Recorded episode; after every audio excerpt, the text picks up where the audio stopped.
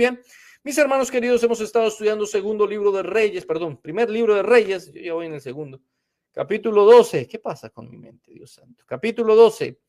Y hemos estado viendo hasta ahora, vamos en el verso, uh, vamos a tomarlo desde el verso 28, desde el verso 28 para poder contextualizarlo. Pero primero les voy a dar el contexto general. El reino de Israel se ha dividido. Roboam siguió el consejo de sus amigotes y no el consejo de los ancianos, provocando la división de Israel. Se iba a ir a la guerra, porque primero había mandado él a uno de sus delegados, al que cobra impuestos, lo había mandado a negociar con Jeroboam. Imagínese eso, o sea, no era una buena idea, y lo mataron. Así que él decide irse a una guerra en contra de Jeroboam, y Dios le dice, para, por medio de un profeta que entre otras cosas solo aparece ahí, no aparece en ninguna otra parte. Y le dice, no vas a ir, no vas a ir. No vas a ir a la guerra porque esto es voluntad de Dios. Dios lo ha querido así. Y eso nos demuestra, no solo eso, sino todos los profetas nos demuestran absolutamente lo mismo, que eran ocasiones específicas en que Dios daba ese tipo de palabras. Eso no era cada ocho días, no era cada mes, no era que una persona siempre y siempre lo hacía el mismo, el mismo, el mismo. Claro, hay hombres como Isaías, Jeremías, eh, Ezequiel, Daniel o Elías o Eliseo, que tuvieron varias profecías, ¿sí? Y que dieron múltiples profecías durante toda su vida. Sin embargo, cuando las contamos y comparada o comparado el número de profecías que ellos dieron con el número de años que vivieron, entendemos que el Señor tuvo ante ellos tres o cuatro manifestaciones, no más, máximo. Máximo. Hoy en día la gente dice que Dios se le presenta cada ocho días. Dios me habló anoche y me volvió a hablar antenoche y me habló tres ante. Dios les habla todo el tiempo, porque como lo ven todo eh, compilado en el texto, entonces piensan que es que Dios les hablaba todo el tiempo a ellos que los profetas todo el tiempo, todo el tiempo, todo el tiempo. Y había unos profetas que Dios les hablaba una vez y no les volvió a hablar nunca, nunca les volvió a hablar. Y había otros profetas que Dios les habló varias veces, pero comparado con el número de años que vivieron, pues fueron pocas realmente. Aunque sus mensajes fueron largos, porque el libro de Isaías es un mensaje larguísimo, es una profecía muy larga, pero se compone de un grupo de profecías que fueron dadas en varios momentos específicos, tres o cuatro momentos en la vida de Isaías, no más, no más. Pero hoy nos venden el asunto de que ellos cada vez que hacen un culto van a profetizar.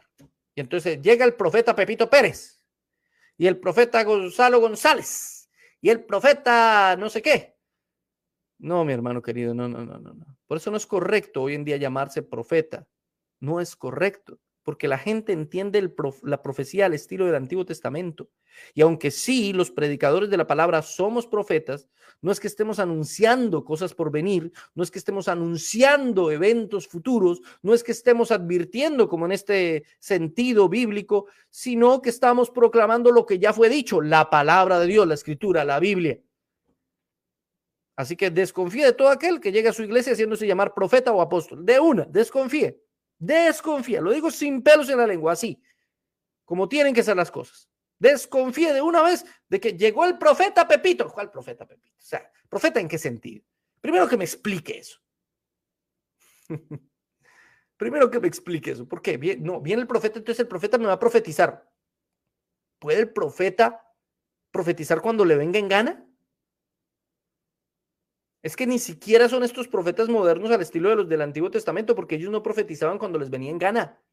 Ellos profetizaban cuando era la voluntad del Señor y el Señor los mandaba. Si no los mandaban, no iban. Pero ahora organizan eventos para que vaya el profeta y les profetice. Como si la profecía partiera de la voluntad del profeta. Aunque usted crea, porque eso es válido, en las profecías, en el hecho de que Dios todavía muestra el futuro a algunas personas, o exhortaciones, edificaciones y consolación a algunas personas, aun cuando usted crea eso, debe creer que, fue, que es o que se manifiesta bajo la voluntad del Señor y no bajo la voluntad del profeta, que es lo que hacen hoy en día, cuando hacen esos eventos proféticos. Lo que están haciendo realmente es diciendo que es la voluntad del profeta.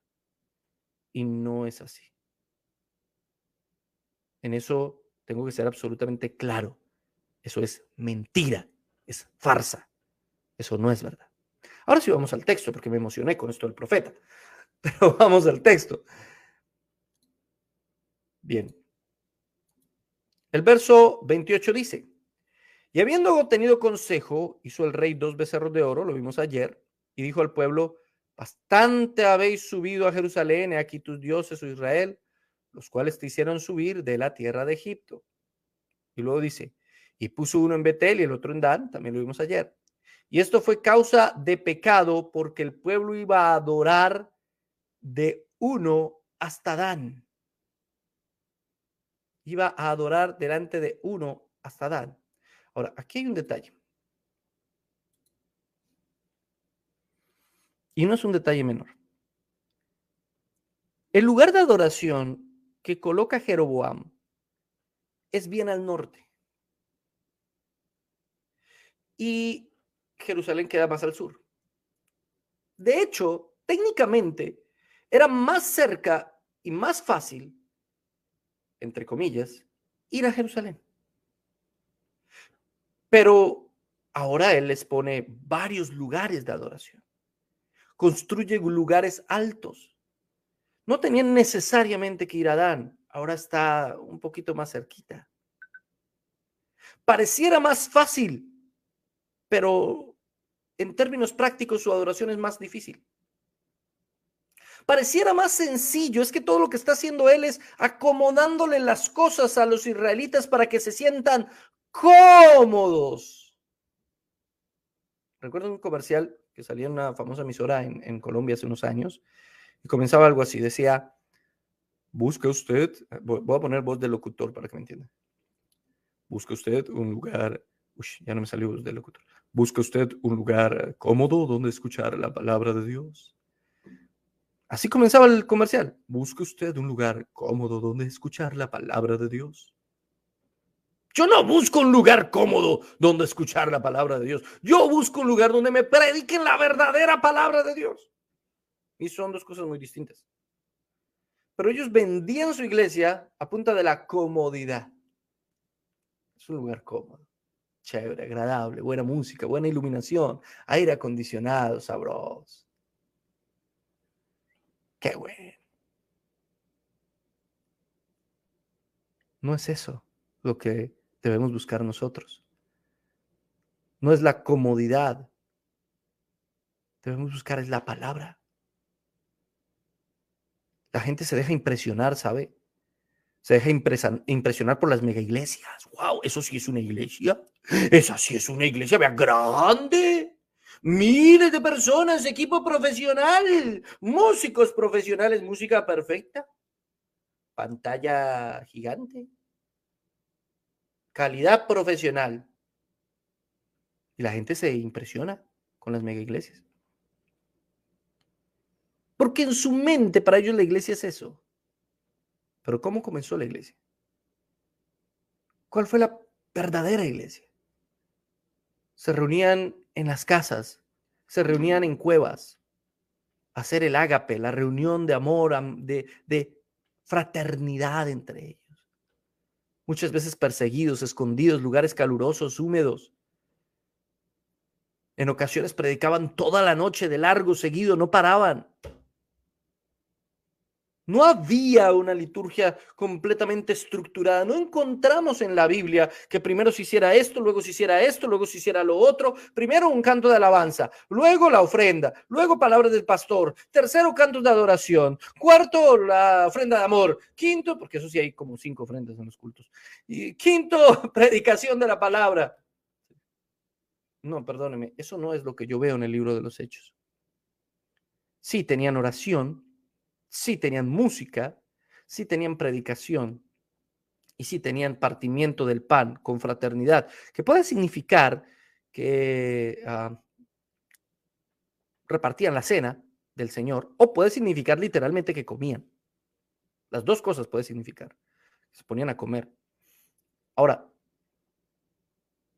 ¿estaban esos elementos? ¿En qué orden?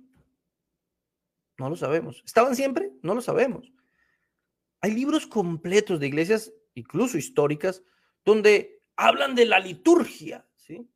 Y del orden litúrgico y una cantidad de cosas más sacadas de las tradiciones históricas que de la Biblia. Cuando yo veo la iglesia, era una iglesia sencilla. Estoy hablando de la Biblia, la, iglesia en la Biblia. Estoy hablando de la iglesia primitiva. Era una iglesia sencilla, era una iglesia de corazón, era una iglesia que no se dejaba impresionar por nada. No les importaba el lujo del templo, las grandes y hermosas sinagogas. Eso no les interesaba. Les interesaba vivir como hermanos, amarse como hermanos, escuchar la palabra, adorar a Dios con el corazón, escuchar una sana doctrina. Eso era lo que les importaba. Mucha gente me escribe, estoy buscando iglesia, hermano, pero no encuentro. Yo le pregunto, ¿pero qué está buscando? Es que aquí hay unas iglesias pequeñitas, pero hermano, ¿está buscando es una mega iglesia? ¿Está buscando un club? ¿Qué está buscando? ¿Está buscando un centro de convenciones? Ojo, y no digo que una iglesia grande no pueda ser una sana iglesia, claro que sí, o pueda ser de sana doctrina. Creo que hay iglesias, mega iglesias de sana doctrina, creo que las hay, no muchas, pero las hay. Pero es que la iglesia es un concepto más grande que eso. La iglesia es un grupo de personas que aman al Señor y por ende se aman entre ellos. Tiene un amor fraternal entre ellos.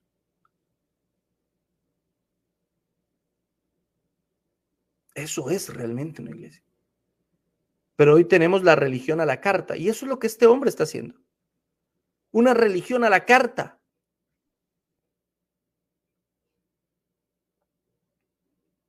En Colombia es muy gracioso, pasa algo diferente que acá, ¿no?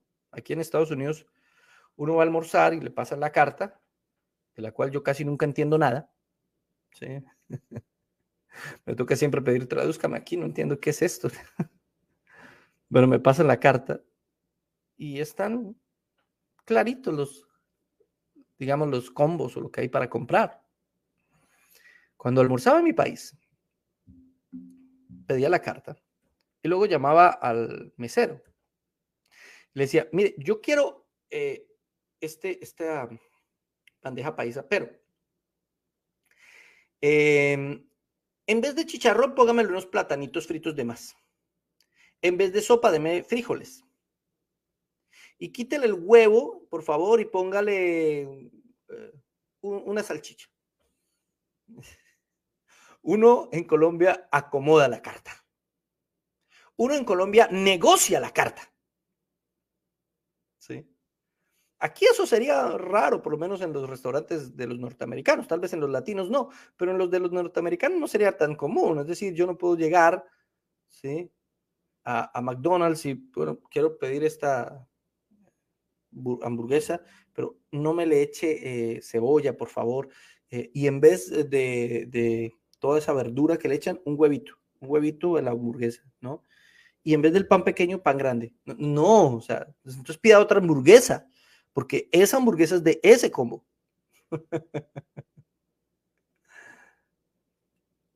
Pero uno en los países latinoamericanos, uno negocia el almuerzo. Hay gente que hace lo mismo con la doctrina. La negocia. Esto me gusta, esto no. Esto está chévere, esto no. Hay gente muy chistosa, digo yo, porque al principio me adulan cuando escuchan que predico cosas con las que ellos están de acuerdo. Muy bien, hermano, maravilloso. Estamos de acuerdo, creemos lo mismo. Gracias, hermano. Le digo, gracias. Y cuando escuchan algo con lo que no están de acuerdo, ¡ay, falso maestro, falso profeta! ¿Cómo se te ocurre?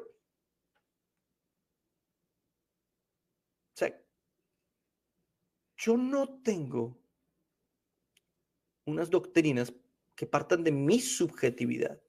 Lo que yo creo no parte de mi subjetividad.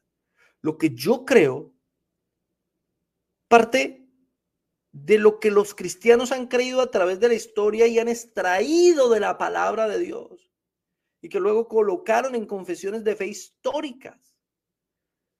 Ninguna de las doctrinas que yo creo las creo porque yo llegué a la conclusión de que así era. No, mi hermano. yo no tengo la capacidad para hacer eso. Las creo porque durante toda la historia del cristianismo, los hermanos cristianos de otras épocas y de otro tiempo extrajeron, analizaron, profundizaron,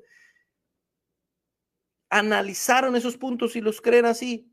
Claro, hay puntos diferentes a veces en donde yo tengo que comparar con la Biblia, no con mi gusto, no con lo que yo quisiera que fuera, sino ser objetivo con la escritura y decir, esto es lo que enseña. Y si eso es lo que enseña, esto es lo que creo. Créanme, hay cosas que yo quisiera que fueran diferentes. Y aquí lo voy a confesar. Ojo, voy a hacer una confesión. Comiencen a grabar. Yo voy a confesar algo. Dentro de mi humanidad imperfecta, caída, yo desearía que las mujeres pudiesen tener el título de... A mí me parecería genial. Yo, porque conozco mujeres llenas del Espíritu Santo con una sabiduría impresionante y con unas capacidades enormes y digo, ay, tan chévere poder nombrar a esta mujer de pastora, sería maravilloso. Yo en mi humanidad. Pero no lo hago ni lo creo, porque creo que mi forma de ser es tan inferior a lo que Dios mandó en la escritura. Y cuando me pongo objetivamente a ver los argumentos a favor y en contra de si las mujeres pueden o no pueden ser pastoras, si soy objetivo, tengo que decir, no, definitivamente no. No, tristemente no. Yo quisiera que sí. Ese sería mi deseo. Pero es que yo no puedo hacer doctrina con mi deseo, ni con mi subjetividad, ni acomodándolo a mi gusto, porque la doctrina no es a la carta, porque la religión no es a la carta. Porque no se trata de lo que yo deseo, sino de lo que la Biblia enseña. Y si la Biblia lo enseña, es mejor que lo que yo deseo. Y si el Señor lo manda así, entonces ese concepto es superior a lo que yo pudiera razonar, pensar, meditar o reflexionar en mi humanidad caída y pecaminosa. No sé si me hago entender. No creo en una religión a la carta. Creo solamente en someterme a lo que la Biblia diga. Hay cosas en las que tengo que confrontar puntos de vista diferentes y someterme a lo que es lo más bíblico que hago. Hace un tiempo hice un video sobre si era bíblico o no presentar bebés en la iglesia. Mi conclusión es que no tiene nada de malo orar por los bebés, se lo concluyo. Si usted quiere saber por qué concluyo eso, pues mire mi video, ¿sí? Hay hermanitos que están sacando copias del mismo video, pues, pero mire mi video, y en ese video yo explico que no veo nada de malo de que presenten al bebé, lo lleven a la iglesia y, y oren por él. Pero tampoco veo nada de malo en que no pase, porque no es una ordenanza, no es un mandato no hay argumento bíblico para que sea un mandato. Y eso me dieron con todo, hermano, me atacaron, usted cómo le ocurre, antibíblico, es que usted yo sé qué, yo sí presenté a mi bebé y ha sido una experiencia maravillosa porque el Señor lo cuidó. Y me pongo yo a pensar, o sea que si no lo presenta el Señor no lo cuida, Señor deja ahí, bebé, mire a ver cómo vive. ¿Sí? Así es el Señor. Y yo, yo mismo he presentado bebés. Yo he orado por los bebés en, los servicios. Me parece bonito, pero tengo que ser objetivo con lo que la Biblia enseña. ¿Yo qué hago? Yo, yo no puedo inventarme doctrinas. No puedo obligar a la gente a que todos los de la iglesia presenten los bebés cuando no es eso lo que enseña la Biblia. Pero presentaban ante Jesús a los bebés, ante Jesús que los tocaba y oraba por ellos, pero jamás dijo, vamos a hacer esto también en las iglesias. Todos ustedes, discípulos, vayan a hacerlo. Jamás. No lo hizo Pablo, no lo hizo Pedro, no lo hizo Juan, no lo hizo ninguno. ¿Me entienden? Yo no puedo inventarme doctrinas porque me parece bonito. Ay, es que es tan bonito presentar bebés, eso es una cosa tan chévere. Y es que por eso de que me parece bonito es que terminan tergiversando. Entonces ya la presentación de bebés dejó de ser presentación de bebés, ahora es una especie de bautismo a lo evangélico, con padrinos y fiesta y toda la cosa. ¿Sí o no? ¿Estoy mintiendo o no? Así se volvió, eso se volvió así.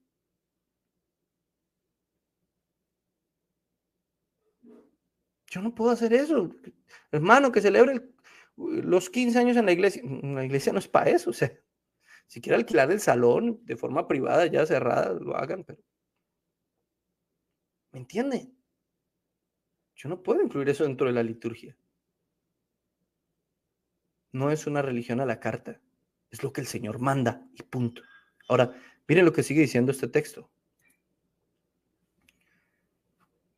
Verso 31 hizo también casas sobre los lugares altos, e hizo sacerdotes entre el pueblo que no eran de los hijos de Leví. No solamente les hizo una religión fácil, asequible, a la carta, sino además colocó como sacerdotes a los que le vino en gana. El libro de Crónicas narra que los sacerdotes levitas se fueron de Israel y se fueron todos para Judá, decir, para Jerusalén, y abandonaron Israel. Y entonces a Jeroboam no le dio nada, escogió él mismo a los líderes, a los, nuevos sacerdotes y los puso ahí. De otras tribus. De la de Rubén, de la de Manasés, de la de no Y ahí los organizó. Esto es un pecado flagrante. Esto es un error. El ministerio no es para el que quiere. El que anhela obispado una buena cosa desea. Eso dice la escritura. Desea algo bueno, sí, pero de ahí a que lo tenga es otra cosa. Porque no se trata de que yo elija ser ministro o predicador. Es que Dios elija que yo lo sea. Son dos cosas muy diferentes. Y aquí Jeroboam está eligiendo él mismo a los que van a ministrar en esos nuevos lugares altos para Jehová. Recuerden que todos estos lugares altos y toda esta idolatría de corderos y todas estas cosas que está haciendo Jeroboam es supuestamente para Dios. O sea, ellos piensan que están alabando al Dios que los sacó de Egipto. Pero es una mentira, no están alabando al Dios que los sacó de Egipto porque es idolatría y no están haciéndolo de la manera correcta porque el mismo rey escogió a los ministros a dedo. Cuando la gente me confronta y me dice, pero ¿por qué usted no cree que las mujeres pueden ser pastoras? Generalmente les contesto por la misma razón que creo que no todos los hombres pueden ser pastores. Porque se trata de una elección divina. Se trata de algo que Él escoge en su soberanía. No se trata de que yo diga, ay, qué chévere ser pastor. Yo, ¿cómo que quiero ser pastor? Me voy a volver pastor. Sí, señores. No. Se trata de que Él te llamó a eso. Hermano, ¿y yo cómo sé que me llamó? Tengo que ver una luz del cielo y ángeles cantando. Y una manada de caballos así caminando. Y la voz del Padre diciendo, he aquí mi hijo amado. ¿Sí? No, el llamado no es eso, hermano. comentaba yo hace unos días, no me acuerdo en qué prédica fue, eh, que Benny Hinn en, su libro Buenos días Espíritu Santo, sí, lo leí mi hermano, leí Buenos días Espíritu Santo, hace muchos años, cuando era muy joven. Eh, él narraba que Dios lo llamó algo así. No recuerdo muy bien la escena, pero habían caballos blancos y toda esa cosa. Hermano, a uno ni el burro de Shrek yo no, no, nada. No. Aunque sea un burro parlanchín que diga, el Señor te está llamando, sería interesante. ¿sí? Algo así como lo de Balaam. Pero no, yo no tuve ninguna experiencia sobrenatural de nada, hermano. No escuché una voz del cielo, no vi una luz, no vi, escuché ángeles. Entonces, ¿cómo sabe que Dios lo llamó? Simplemente lo sabes. Porque no puedes vivir sin ello. Porque necesitas predicar como necesitas respirar. Porque sientes una desesperación por comunicar la palabra a otros. Y porque Dios va dotándote, capacitándote y dotándote de herramientas durante toda tu vida para que cada vez lo puedas hacer de una mejor manera. Hermano, ¿y yo cómo sé que tengo ese llamado? Si te lo estás preguntando, no lo tienes.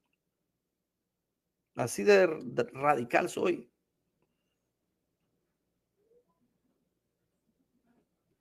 Así de radical soy. Si te lo estás preguntando, no lo tienes. Cuando tienes el llamado de Dios, lo sabes. Estás seguro. Cuando es un anhelo simplemente de tu corazón, entonces tú dudas. Entonces tú dices, ¿será que sí tengo el llamado? No, no lo tienes. Es un anhelo de tu corazón, anhelas bien, no hay problema. Es decir, no es un pecado anhelar servirle en el ministerio. Estás deseando algo bueno, pero espera, tal vez el Señor te llame después. Cuando te llama, simplemente estás seguro. No, no. Las cosas incluso se dan naturalmente. No necesitas pedirle a nadie que te nombren pastor o que te nombren líder. No, no va a ser así. Desde muy joven yo tuve ese llamado, desde muy joven. Recuerdo una vez, no vayan a hacer esto en sus iglesias, pero recuerdo una vez que mi pastor se sentó al lado. Era un ancianito, se llamaba Alfonsito Hernández. Y yo estaba ahí listo para el culto. Y él me dijo, hermano, yo he visto que usted es un joven consagrado, me dijo. Yo tendría unos 16, 17 años. Y yo, gracias, hermano y sabe de Biblia, hermano, usted estudia la Biblia. Yo no sabía nada de Biblia, pero no sé por qué dijo eso. Yo le dije, gracias, hermano. Me tomó el hombro y me dijo, hermano, predica. Así me dijo, literal, hermano, así me dijo, predica. Lo más absurdo de la historia es que yo le dije, bueno. Hasta ahí me estoy rascando la cabeza preguntándome por qué acepté predicar esa noche. No había listado nada, eso no es bíblico, eso no está bien. Sin embargo, era tanta mi pasión, mi desesperación, mi anhelo de predicar, no fui capaz de decirle, hermano, pero no tengo nada listo. No fui capaz de decirle, hermano, pero, pero yo soy un neófito. No sé por qué él me hizo esa invitación. Tal vez es por la mala enseñanza de aquella época, que generalmente uno decía, abre tu boca y yo la saciaré. Entonces, pero no me fue mal. El Señor bendijo, tuvo misericordia, entre otras cosas. Simplemente es el llamado. El llamado que Dios nos ha hecho, que Dios me ha hecho. Porque Dios ha hecho a muchos. Y estoy seguro que aquí hay gente con ese llamado a servir, a trabajar. Todos tenemos el llamado a, a servir en la iglesia. Es decir, esto no es exclusivo en el sentido de que todos hemos sido llamados también a servir, pero algunos han sido llamados al ministerio. Y ese llamado específico al ministerio no puede ser algo a dedo, porque soy hijo del pastor, o porque es el hermano del pastor, o porque es el primo del pastor, o porque es de la familia pastoral, o porque es el mejor amigo del pastor, o porque el alcalde lo nombró, o porque es el que más diezma. No. Eso debe ser algo que Dios en su voluntad permite. Y simplemente Él lo va a legitimar. Él es el que lo legitima. Mire, yo jamás, vea todos mis videos, véalos todos. Jamás he dicho, hermanos, díganme pastor, porque yo soy un pastor. No, mi hermano, no. Yo nunca he dicho eso. Nunca. ¿Cómo me presento yo? Ah, amigos de Biblia Libre, ¿cómo está? Mi nombre es Edgar Escobar. Listo. Yo no digo, soy el pastor Edgar. Yo no digo eso. Yo no me pongo los títulos, no me gustan los títulos. No me gustan, ni siquiera el de pastor, ni nada por el estilo. El de anciano menos porque me hace sentir viejo. y la gente me dice así. La gente comienza a reconocerlo. a veces me hace sentir hasta raro. En ocasiones les he dicho, solo dime Edgar, no importa, tranquilo, así me llamo. Una vez un hermano se acercó y me dijo, hermano, ¿cómo le digo? Anciano, pastor, obispo. Yo le, dijo, le dije, dime Edgar, así me puso mi mami y mi papi. Con eso es suficiente. Y no es que no reconozca el llamado en mi vida, claro que lo reconozco. Lo que pasa es que el llamado es más que los títulos. Los títulos no son nada ante el llamado. El Señor me llamó a su ministerio y he predicado desde los 16, 17 años. Y seguramente lo haré hasta que me muera. Porque es más importante eso, el llamado. Así no tenga título, así no tenga nada de carnet, certificado. Hay gente que sale con... Ahora yo soy el siervo, soy el escogido, es que yo soy el pastor, soy el siervo del Señor en esta congregación. Por favor. Como dicen mis hermanos argentinos. Por favor. ¿De qué sirve eso? Si la gente voluntariamente no se somete, entonces estás haciendo algo mal. Un pastor no obliga a nadie a someterse a él, sino a la palabra, y no lo obliga, lo guía hacia la palabra. Son dos cosas muy diferentes. Terminemos, por favor, este capítulo 12. Entonces, verso 32, instituyó Jeroboam fiesta solemne en el mes octavo a los 15 días del mes, conforme a la fiesta solemne que se celebraba en Judá, y sacrificó sobre un altar. Así hizo en Betel, ofreciendo sacrificios a los becerros que había hecho. Ordenó también en Betel sacerdotes para los lugares altos que había fabricado. Sacrificó pues sobre el altar que había hecho en Betel a los 15 días del mes octavo, el mes que él había inventado de su propio corazón, e hizo fiestas a los hijos de Israel y subió al altar para quemar incienso. Lo hizo todo mal. Todo mal. Nombró sacerdotes a dedo, construyó lugares altos, ofreció sacrificios cuando él no era sacerdote y los que había nombrado tampoco. No sabemos si él personalmente ofreció los sacrificios o fueron los sacerdotes que él escogió los que ofrecieron los sacrificios. No lo sabemos. El caso es que estuvo mal. Ninguno de esos tenía por qué ofrecer nada. Y todo eso lo hizo en un mes que él se inventó. Lo dice literalmente la Biblia. Se había dado cuenta de eso. Vamos otra vez. Mire lo que dice. Yo no sé si les puse el texto, no se los puse, lo estaba, como, como solo tengo una pantalla, no puedo ver.